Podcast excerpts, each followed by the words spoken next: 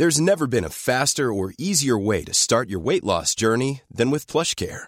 PlushCare accepts most insurance plans and gives you online access to board-certified physicians who can prescribe FDA-approved weight loss medications like Wigovi and Zepbound for those who qualify. Take charge of your health and speak with a board-certified physician about a weight loss plan that's right for you.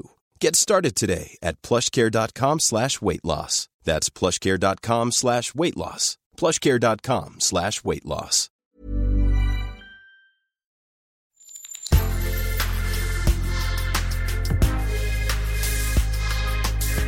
Mais avant l'épisode, j'aimerais vous rappeler que notre premier sponsor, c'est vous. Pour faire thune, vous savez qu'on a besoin de thunes. Ça prend du temps, du travail de montage, de journalisme. Je vous épargne le fichier Excel des coûts. Mais à vous qui kiffez thunes, pour assurer notre indépendance financière et pour que ça continue, eh bien il n'y a qu'un moyen, la cagnotte Tipeee. Sur Insta, via le lien en bio, ou sur Google en tapant Thune Podcast Tipeee avec 3 E, T-I-P-E-E-E. Vous êtes déjà nombreuses, nombreux, mais on espère que vous le serez encore plus. Pour que Thune continue, je compte sur vous.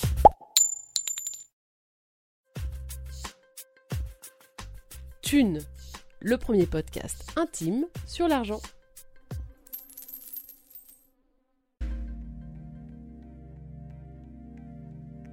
C'est vilain de compter dans un couple. C'est vraiment vilain. Et on a peur que ça veut dire qu'on n'aime pas l'autre. Et c'est triste parce que du coup, euh, indirectement, ça signifie que si on a envie de défendre euh, ses droits, entre guillemets, ou du moins la valeur qu'on crée, bah, ça veut dire qu'on va perdre l'amour des autres.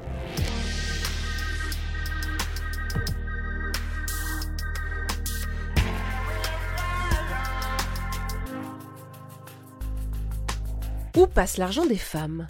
C'est à cette question que la journaliste Lucille Quillet a tenté de répondre dans son livre Le prix à payer, ce que le couple hétéro coûte aux femmes, aux éditions Les Liens qui libèrent. Elle y passe en revue le déséquilibre qui touche le porte-monnaie des femmes avant, pendant et après le couple. Un constat alarmant, mais selon elle pas dénué de solutions, et dont elle va nous donner ici les grandes lignes. Bonne écoute. Bonjour Lucille Quillet, pourquoi?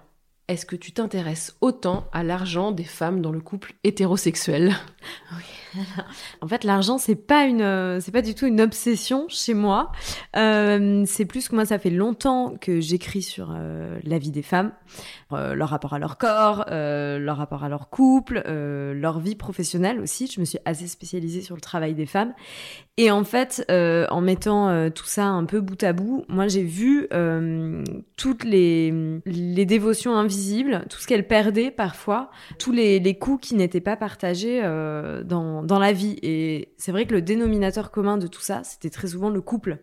Et je me suis dit, bon, bah, dans un monde euh, capitaliste euh, où on ne reconnaît la valeur des choses qu'à travers l'argent, il faut parler avec la langue qui parle à tout le monde, la langue des chiffres, la langue de l'argent. Ton essai commence par une comptabilité qui est assez édifiante et qui a lieu avant même la mise en couple.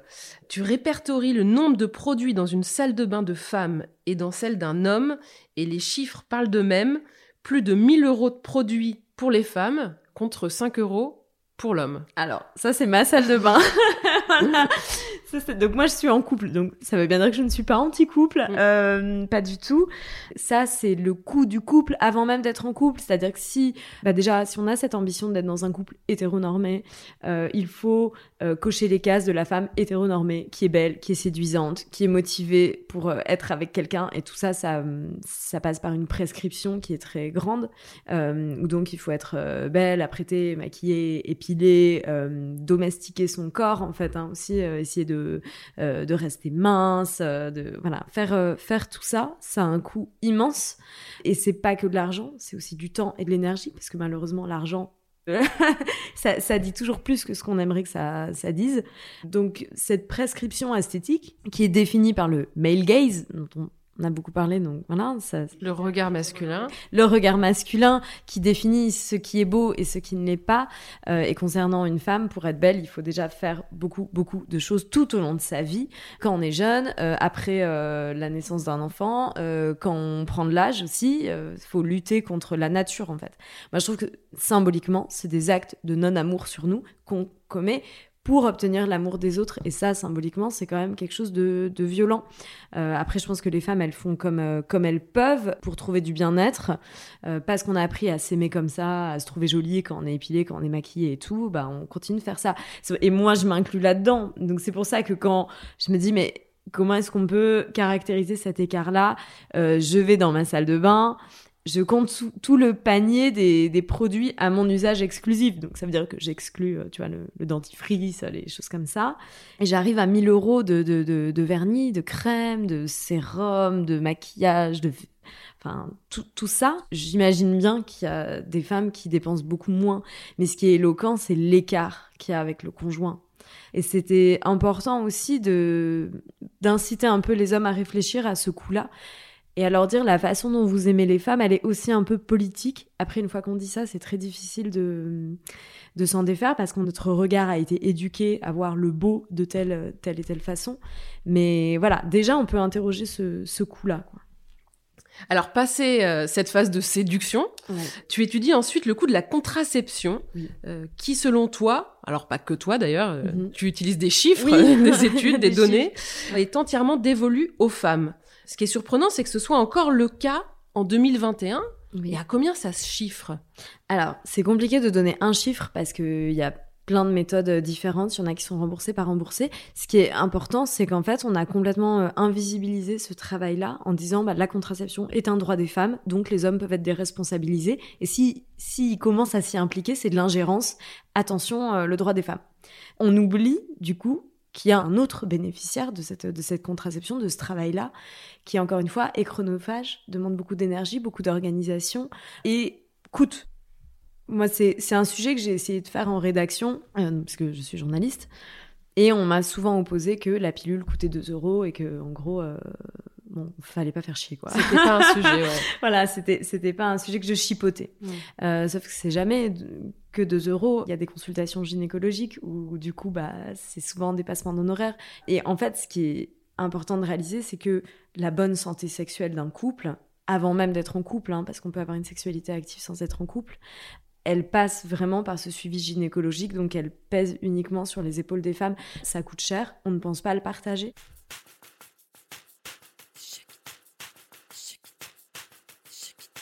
Toutes les méthodes ne sont pas remboursées.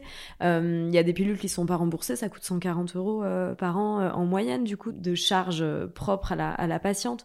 si vous prenez un anneau contraceptif, par exemple, c'est 200 euros par an. mi, enfin voilà, mi bout à bout, en fait, ça fait, ça fait cher. Il y avait une, femme dont je parle dans le livre qui, elle, prenait l'anneau depuis, depuis de nombreuses années elle disait, ben, en fait, mon mec l'a acheté deux, trois fois, donc il a dû payer 80 euros et moi, en fait, bah, ah oui, tiens, j'ai payé 2000 euros. Mhm. Et c'est celle qui gagne le moins dans ce couple en plus. Donc c'est c'est une charge qui est qui est injuste, euh, qui est invisible. Et je pense que les hommes n'ont pas conscience euh, de tous les enfants qu'ils n'ont pas eu, dont ils ne voulaient pas, grâce au travail des femmes. Donc le couple s'est formé. Là, à ce moment-là, on pourrait penser que c'est justement le lieu de toutes les économies. Ça semblerait logique, euh, puisqu'un loyer à deux, c'est forcément plus avantageux que deux loyers chacun. Et selon toi, pas du tout. Pourquoi? Alors, on fait des économies d'échelle quand on se met en couple. En effet, on achète euh, la paire de draps à deux, on paye le loyer à deux. Mais il y a plein de petites choses qui s'incarnent en fait au quotidien euh, et qui créent des inégalités. Et ça, ça commence par la gestion du, du budget. Moi, c'est vrai que ça me sidère un peu qu'autant de femmes soient si fières de faire 50-50. Enfin, on sent qu'il y a cet enjeu de défendre son honneur et de, euh, de montrer qu'on n'est pas entretenu, qu'on est une femme émancipée, qu'on se gère. Donc ça, c'est répondre à des stéréotypes hein, sexistes de la femme vénale, intéressée. Euh, entretenue, la femme au foyer, tout ça. Donc on a, on a très envie de s'en défendre, sauf qu'en fait, on, du coup, on exige de nous-mêmes de faire 50-50 dans une société qui ne, fait, fait absolument pas 50-50. Euh, on veut être exemplaire dans une société inégalitaire, qui n'est pas du tout exemplaire. Donc, bon, il y a des chiffres. Du coup, pour ça, euh, il y a environ 25% d'écart de salaire entre les hommes et les femmes. Au sein d'un couple, c'est 42% d'écart de revenus. Euh, les femmes font plus de tâches domestiques. 72% des tâches domestiques de base euh, sont assurées par les femmes.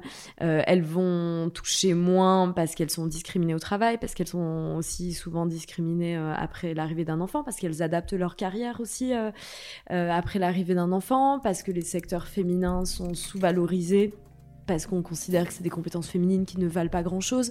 Donc en fait, en quoi c'est à nous de prendre tout ça sur nos épaules et de faire 50-50 alors qu'on manque de reconnaissance sur tellement d'autres plans? Euh, Moi, voilà, je trouve ça profondément injuste. Après, il y a beaucoup de couples qui du coup font au prorata. Alors tu dis que le prorata, Raté. c'est pas mieux. voilà. Voilà. Euh, non, mais c'est quand même plus juste. Je, je veux pas faire déprimer tout le monde.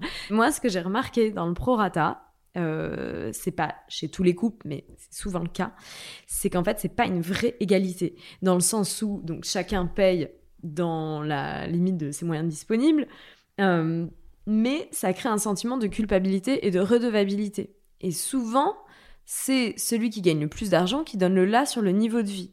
Donc moi, je prends l'exemple des vacances. Si moi, je gagne pas beaucoup d'argent, je gagne quand même assez d'argent pour me payer des vacances, c'est pas le cas de tout le monde, et je peux me payer euh, des vacances à un emplacement euh, dans une tente euh, au camping. Voilà. Si mon conjoint, lui, gagne beaucoup plus, il dit bah moi, j'aimerais bien aller à Cuba. J'ai pas envie d'aller au camping. J'ai pas envie d'aller en camping. Mm. Voilà. Donc, comment on fait? Bon, donc là, c'est pas lui qui va s'adapter à mon budget. Donc, on va dire, bon, bah, on va faire au prorata, on va aller à Cuba, il va payer les billets d'avion et l'hôtel, moi, je vais payer la nourriture, et voilà. Ce qui fait que peut-être que je vais quand même dépenser plus que mes vacances au camping, même en payant euh, 30 ou 40%. Même si je dépense pas plus, après, je me sentis redevable. Je me dis, bah, quand même, il m'a payé l'avion à Cuba, euh, c'était sympa de sa part. Donc, on voit bien que ça, que ça crée de la redevabilité, en fait. Et moi, ça, je l'entends, par exemple, dans des, euh, des couples qui habitent dans des très beaux appartements où la femme ne paye pas 50% du loyer et qu'elle dit, bah, je vis là grâce à lui. Mhm. Et qu'est-ce que ça veut dire, en fait, grâce à lui? Et est-ce que lui, il vit pas aussi là grâce à toi, même si tu payes que 30%, il aurait peut-être pas payé tout ça, Mhm. euh, voilà. Et, et c'est vrai que le prorata, souvent, ça peut être injuste aussi euh, quand on se sépare. Si vous achetez les, la machine à laver, le lave-vaisselle, bon bah lui il paye 70, euh, vous payez 30. Un lave-vaisselle, ça se divise pas. Donc, euh, on va dire, bon, bah, celui qui a payé le plus le garde, c'est normal. Donc, en fait, la personne qui était la plus privilégiée fait des économies, paye moins. Et vous, qui êtes moins euh, riche, euh, vous avez perdu euh, 30% de, de- voilà, du prix, du prix d'un lave-vaisselle. Donc ça, c'est- des coûts dans la gestion du budget, après aussi dans la répartition du budget, où il y a des inégalités qui, qui, se, qui se manifestent très souvent. Ce sont les femmes qui vont gérer, donc dans les dépenses pour le, pour le collectif, le périssable, l'éphémère, euh, le non valorisé, donc les courses. euh, voilà, j'appelle ça euh, Madame PQ et Monsieur Voiture, pour caricaturer un petit peu, mais tout ce qui est périssable, qui va disparaître dans le, mois à venir, ce sont les femmes qui vont l'acheter. Pourquoi? Parce que c'est aussi elles qui ont beaucoup plus les mains dans le quotidien, qui vont faire les courses, qui vont gérer les enfants, les fournitures. Donc les cahiers, les paquets de boulgour, tout ça, ce sont les femmes qui vont les acheter. Tandis que les hommes qui, eux, passent moins de temps dans toutes ces charges domestiques, eux, ils vont s'occuper des gros postes de dépenses qu'on règle en une fois, mais dont les montants sont inscrits, euh, qui vont payer en leur nom et qui seront plus valorisés après. Donc, je vais payer la voiture, je vais payer les impôts, je vais payer les vacances, je vais payer les, les, gros postes, les, rembourser les prêts aussi. Euh, donc ça, on se dit que sur le, du moment où on est ensemble, ça va, ça se compense. Très souvent, euh, on regarde pas en fait, hein, qui, qui paye plus, on se dit non, mais bon, ça doit, ça doit compenser parce qu'on déteste parler d'argent dans le couple, c'est c'est très vilain, donc on n'en parle pas. Euh, sauf que au moment d'une rupture, ça va pas, euh, ça va pas avoir les mêmes conséquences euh, quand vous êtes face à l'avocat et que vous dites bah moi j'ai payé les courses alimentaires pendant 15 ans. Oui, mais monsieur a payé deux voitures et a payé les impôts. euh, voilà, oui, mais il a payé les impôts, mais dans 75% des couples, c'est l'homme qui gagne le plus. Et ça aussi, hein, sur les impôts, euh, les couples qui mutualisent leur déclaration d'impôts, c'est souvent l'avantage de l'homme en fait, parce que si c'est lui qui gagne le plus euh, et qu'en fait on, on, on fait une, une moyenne de tout ça, euh, en plus là avec l'impôt à la source, en fait il y a plein de femmes qui sont lésées et qui s'en rendent pas compte et qui se disent non mais bon ça va parce que quand même mon mec gagne plus donc je, je- j'ai quand même un niveau de vie, euh, j'ai de la chance.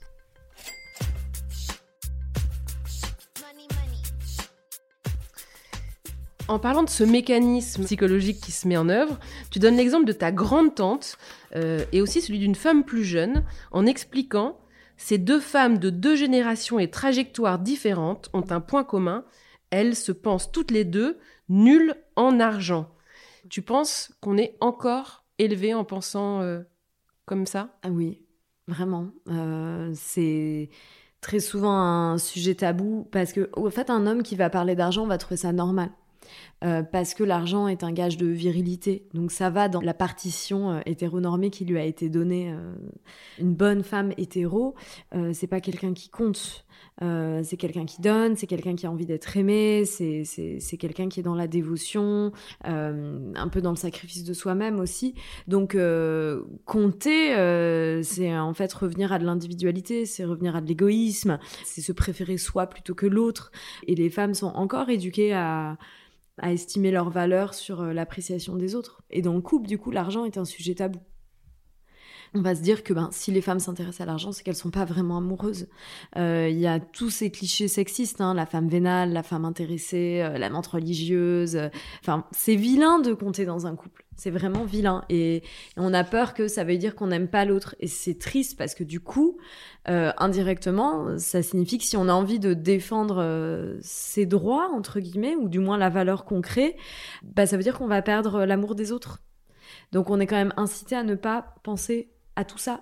Moi, j'ai vraiment reconsidéré ce qu'était le travail euh, en écrivant ce livre. C'est-à-dire que on a cette vision du travail qui est un contrat, un salaire, des cotisations euh, retraite et chômage.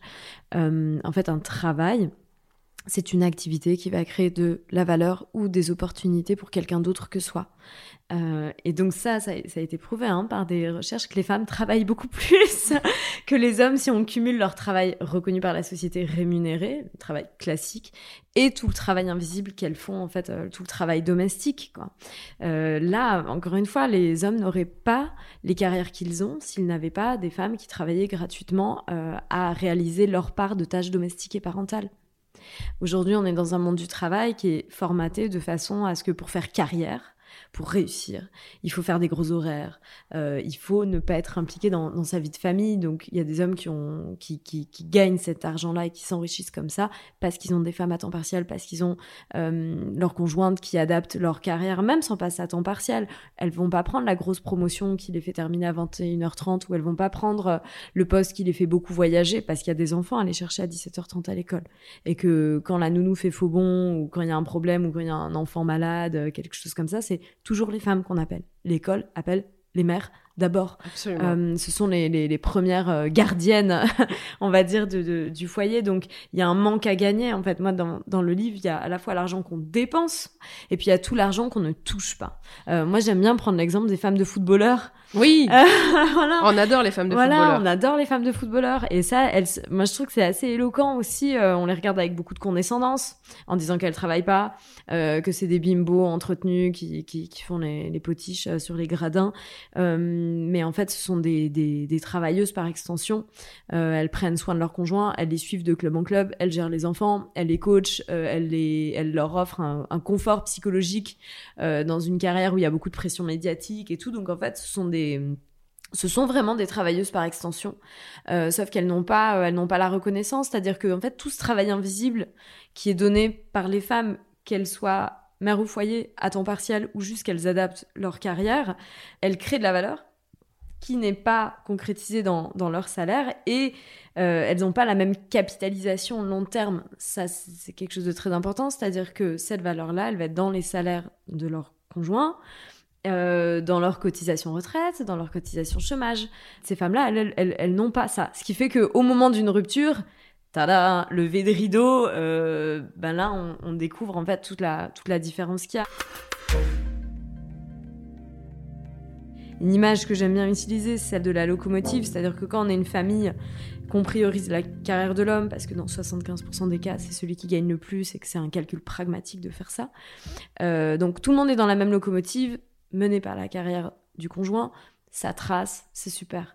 Euh, quand on se sépare, la femme, elle descend à quai, elle continue à pied, la locomotive, elle va continuer de tracer, c'est-à-dire que l'homme, il aura toujours son évolution de salaire, il aura toujours son évolution professionnelle, il aura toujours une bonne retraite, la valeur qu'il a produite pour la famille, parce qu'il y a plein d'hommes qui donnent beaucoup pour leur famille, du coup, qui payent plus. Mais c'est, ça se cristallise en leur seul nom, ça, n'appartient qu'à eux. Mm, mm. Euh, donc quand on est tous ensemble, euh, on le met, on le met dans le dans le panier commun. Mais quand il y a une rupture, on le garde juste pour soi, quoi. Et donc la femme, elle se retrouve à quai, elle continue à pied et souvent elle continue avec les enfants aussi à charge. Donc ça veut dire qu'on demande à la personne qui a le moins de faire le plus.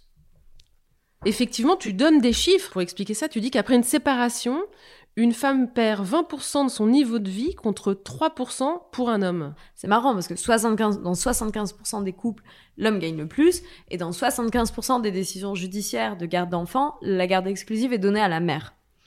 Euh, donc, euh, moi, c'est ce que j'appelle un peu le syndrome Mary Poppins. On leur demande de faire beaucoup, de sortir des miracles de, leur simple sac, euh, par magie.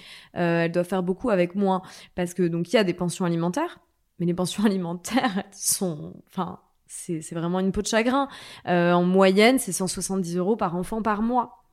Donc, ça suffit pas euh, à couvrir euh, les frais euh, de d'entretien entre guillemets d'un enfant et puis surtout encore une fois on invisibilise complètement le coût d'opportunité pour les mères célibataires c'est-à-dire qu'elles ne elles vont encore moins prendre le job qui va les faire finir tard qui peut potentiellement leur faire gagner plus parce qu'elles ont la charge des enfants non-stop voilà, peut-être qu'avant, euh, le père allait les chercher une fois euh, par semaine à l'école. Là, il n'y a, plus personne, quoi.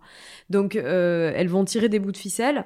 ce que je trouve très injuste, c'est que là, il y a vraiment une, responsabilité de l'État parce que bah, les pensions alimentaires sont, mal calculées, parce qu'elles sont Enfin, elles sont pas reconnues pour ce travail-là. et en plus, les, si vous avez un père qui ne paye pas la pension alimentaire, c'est pas à lui d'aller à la CAF, de se, se rendre en levant les bras et en disant voilà, je, je, je suis dans le pétrin ce mois-ci ou les six mois qui vont arriver, je ne peux pas payer la pension alimentaire de mes enfants, ils vont se retrouver en difficulté, aider mon ex-conjointe qui a la garde, verser leur des aides. C'est à la mère de faire toute cette charge administrative d'aller réclamer les aides. Euh, d'aller euh, d'aller déclarer ben, l'impécuniosité du, du, du, père qui ne paye pas sa pension. Il y a la caisse des impayés de pension alimentaire, euh, donc qui peut couvrir ces, ce, ce manquement-là, mais dans la limite là de 115 euros par mois hein, aussi. Hein. Ouais. Donc c'est très très limité.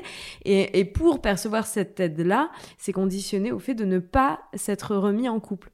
Absolument, parce que ça c'est la voilà, ça c'est la mauvaise surprise, c'est que si on se remet en couple, même sans être marié, hein, ça peut être un simple concubinage, la CAF considère que vos aides peuvent diminuer. Voilà. Alors pour les pour les impayés, vous n'êtes plus prioritaire. Donc, euh, vous, voilà, vous n'allez pas être euh, dédommagé d'une pension alimentaire non versée. Ce qui est dingue, c'est qu'en fait, euh, un père qui doit donc payer une pension alimentaire à, sa, son ex-conjointe pour les enfants, hein, c'est pas pour la femme, c'est pour les enfants, je me rappelle bien.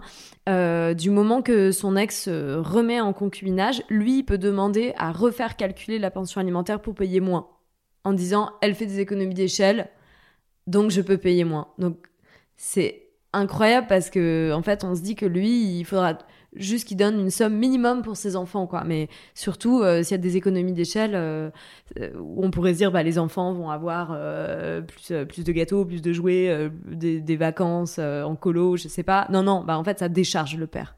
Ça, c'est dingue. À l'inverse, une mère peut demander à faire réviser la pension alimentaire quand le père se remet en couple et, et retrouve des économies d'échelle. Mais là, en fait, on se dit que c'est quand même plus logique parce que ça veut dire qu'il peut plus donner à ses enfants. En fait, c'est c'est vraiment euh, assez dingue toutes ces logiques d'État qui déresponsabilisent les hommes euh, et vont en fait euh, se reposer sur, sur les femmes. Les pensions alimentaires, elles sont défiscalisées pour les hommes et imposées pour les femmes. Donc ça veut dire que même cet argent-là que le père doit pour euh, être responsable de l'enfant qu'il a participé à, créer, hein, euh, ben en fait euh, l'État prend en partie cet argent qui est déjà minime, quoi. Donc il y a plein de logiques comme ça et la, la non remise en couple. c'est quelque chose qu'on retrouve fréquemment. C'est pareil pour l'allocation veuvage. C'est pareil pour certaines pensions de réversion. la pension de réversion de la retraite complémentaire et aussi de la retraite de la fonction publique, elles sont conditionnées au fait de ne pas se remettre en couple. Donc si vous avez adapté votre carrière pendant 25 ans à votre conjoint, le jour où il meurt, vous avez droit à une partie de sa retraite, mais à condition de ne pas refaire votre vie. Donc ça, on se dit, mais ça répond à quelle à quelle logique? Est-ce que ça veut dire qu'il faut être fidèle après la mort, euh, que on a un nouveau bienfaiteur donc on n'a pas besoin, on est moins prioritaire?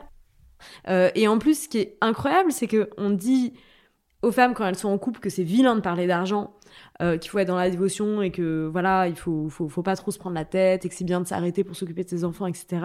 Et puis quand elles se séparent ou quand elles ont une forte baisse de revenus vers la enfin la troisième partie de leur vie, quoi, on va dire, euh, avec, avec l'âge, après une rupture, après un divorce ou après un veuvage, là on leur dit ah bah oui mais madame il fallait réfléchir. Et c'est très typique du, de cette manie qu'on a de toujours surresponsabiliser les femmes pour se déresponsabiliser. Moi j'étais très euh, surprise de voir qu'en fait euh, tous les modes conjugaux euh, dit moderne, progressiste, donc faire 50-50, ne pas être marié ou être marié en séparation de biens, en fait c'est hyper pénalisant pour les femmes parce que c'est pas pour ça qu'elles vont pas faire plus de tâches domestiques ou pas plus s'occuper des enfants ou qu'il y aura pas encore ces écarts de, revenus et, cet écart de capitalisation long terme. Donc quand, quand, on est dans ces dans ces mécaniques là qu'on n'est pas quand on n'est pas marié en fait, on n'existe pas, on n'est pas reconnu comme quelqu'un qui a participé au, bah, revenu de, son conjoint. Vous n'avez pas le droit aux pensions de réversion, vous n'avez pas le droit à l'héritage si vous n'êtes pas marié. Et ça, il y a plein de couples qui l'ignorent aujourd'hui dans les jeunes générations. Moi, j'en connais plein euh, autour de moi euh, qui ignorent complètement ça. Et en fait, ça veut dire qu'à la fin, les femmes seront lésées.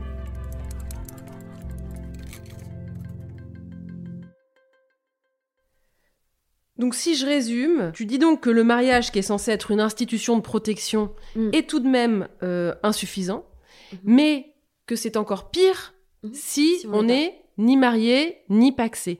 Et tu incites aussi les couples à se poser sérieusement la question, mm. ces couples qui vivent en concubinage, avec ou mm. sans enfants, parce qu'ils n'ont pas envie de d'avoir d'entraves, parce qu'ils sont jeunes, modernes et qu'ils ont d'autres choses auxquelles penser, tu les encourages quand même à se poser cette question-là. Oui, bah alors le Pax, franchement, ça sert pas à grand chose, quoi, à part mutualiser sa déclaration d'impôt. Et encore une fois, quand dans 75% des couples, c'est l'homme qui gagne le plus, c'est assez facile de savoir à qui ça profite. En fait, on est un peu dans une impasse, quoi, parce que j'entends tout à fait qu'il y ait des couples qui, qui croient pas au mariage et qui trouvent que c'est une institution patriarcale. Il y a énormément de féministes qui se disent, bah, moi, est-ce que le mariage, ça me correspond, ça me correspond pas et tout. Donc, euh, on peut faire le choix du non-mariage, euh, voilà, il n'y a, pas de souci, mais en fait, on n'est pas protégé, donc c'est ambigu, quoi. Moi, je j'ai pas envie de dire aux gens, euh, mariez-vous, euh, parce que c'est pas toujours raccord avec leurs convictions. Euh, mais dans les faits, si vous n'êtes pas marié, euh, c'est encore pire. C'est encore pire. Donc après, ou alors il faut être très éduqué, euh, prendre les devants, investir dans l'immobilier au nom de la conjointe. Mais déjà, ça veut dire qu'il faut quand même avoir des ressources. Il faut faire des testaments, il faut faire ce, ce genre de choses. Mais je pense que c'est triste de dire bon bah du coup, on va se marier pour être protégé. Après, c'est pragmatique. Je pense qu'il vaut mieux, il vaut mieux euh, faire ça. Mais en vrai, qu'est-ce que ça prendrait de rajouter euh, une petite case euh, dans le dans le contrat de, de, Pax en disant bah, cette personne est éligible à ma pension de réversion? En fait, c'est à l'État de proposer ça. C'est pas aux gens de dire ah bah du coup vous avez qu'à vous marier. Enfin, on a une société qui a énormément évolué, euh, mais ça, n'est absolument pas mis au goût du jour dans les, dans les logiques euh, de l'administration. Moi, je dis souvent, en fait, il faut faire un parti féministe pour euh, porter ces, ces, sujets-là, parce que c'est... Enfin, vraiment avoir un prisme féministe de la politique, c'est remettre de, de l'égalité de façon transversale, hein, même pas même pas que au bénéfice des femmes. On pourrait faire un congé paternité égal au congé maternité. On pourrait créer un salaire domestique pour que les femmes qui se mettent à temps partiel ou sont mères au foyer aient des droits à la retraite et au chômage. On pourrait déconditionner les pensions de réversion euh, au fait d'être euh, d'être marié. On pourrait recalculer les pensions alimentaires. On pourrait inverser cette, cette charge administrative de dire bah si un père ne peut pas payer pour ses enfants, c'est à lui de faire la démarche. Sinon, euh, bah sinon il peut se retrouver, enfin je sais pas moi, traîner en justice par exemple. On peut mieux rembourser la contraception. On peut, enfin franchement il y a un milliard de trucs qu'on qu'on pourrait faire. Et moi je trouve ça injuste de toujours dire bah c'est c'est aux femmes de s'adapter c'est aux femmes de prendre sur elles, c'est aux femmes de se responsabiliser. Là, on parle beaucoup du couple hétéro. Comment est-ce qu'on peut être féministe dans un couple hétéro? Qu'est-ce qu'on fait? Et moi, c'est un choix que j'ai pas envie de faire, quoi, parce que j'ai le droit à la vie, euh, j'ai le droit, j'ai droit au bonheur, j'ai le droit à l'amour, et j'ai pas envie de faire de ma vie une œuvre euh, militante. C'est pas en plus à nous d'être exemplaires dans une société qui ne l'est pas. Euh, donc pour moi, c'est vraiment une affaire de société et d'État qui doit changer. C'est pas aux femmes de changer, c'est à nous vraiment de leur faire advenir l'égalité jusqu'à elles parce qu'elles font du travail, elles, elles génèrent de la valeur, mais elles n'en touchent pas les fruits et tout le monde se repose sur ça. Par rapport à tout ce que tu viens de me dire, Mhm. de ce grand changement qui doit venir de l'État, de la société, euh, j'ai une question qui va peut-être pas te plaire. Mhm. Euh, c'est est-ce que quand même, à une échelle individuelle, demain, les femmes peuvent faire changer les choses et comment? Ah oui, heureusement.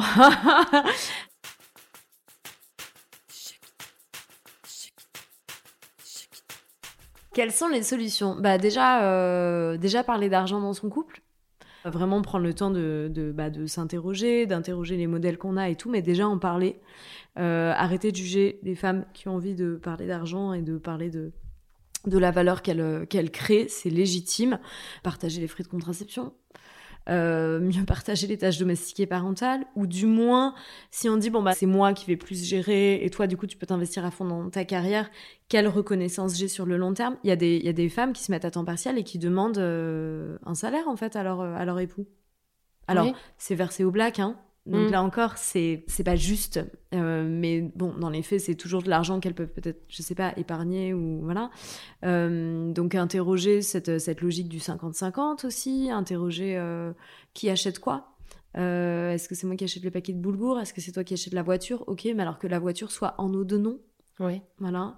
Par exemple, euh, ouais, il y a bah, se demander est-ce qu'on se marie, est-ce qu'on se marie pas, si on n'a pas envie de se marier, bah, qu'est-ce qu'on, comment est-ce qu'on se protège, Euh, si jamais il m'arrive quelque chose, on va faire un testament. Il y a plein de petites choses comme ça qu'on peut qu'on peut faire, qu'on peut mettre en place déjà pour être plus équitable. hein. Euh, Dans les couples où il y a le plus d'argent, les femmes sont écartées de la gestion, ce qui pose problème aussi au niveau des divorces parce qu'en fait elles ne savent même pas ce qu'il y a à diviser.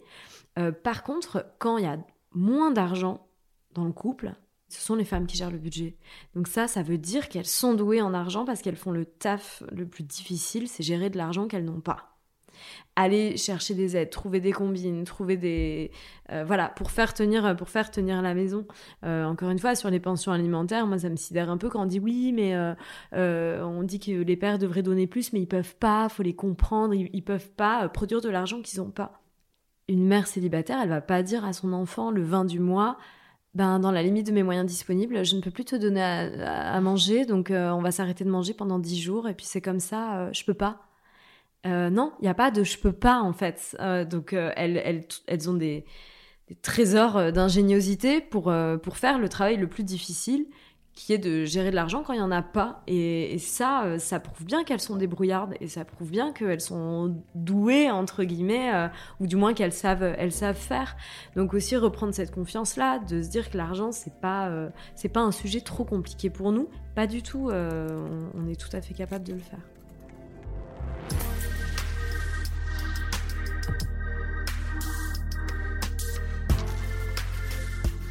Vous avez écouté Thune, un podcast de Laurence Velli et Anna Borel.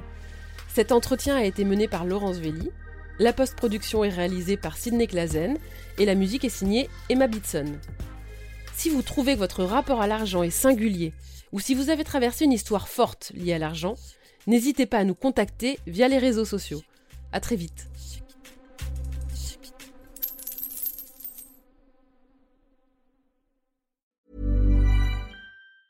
Planning for your next trip? Elevate your travel style with Quince. Quince has all the jet setting essentials you'll want for your next getaway, like European linen, premium luggage options, buttery soft Italian leather bags, and so much more. And is all priced at 50 to 80% less than similar brands. Plus, Quince only works with factories that use safe and ethical manufacturing practices. Pack your bags with high-quality essentials you'll be wearing for vacations to come with Quince. Go to quince.com slash pack for free shipping and 365-day returns.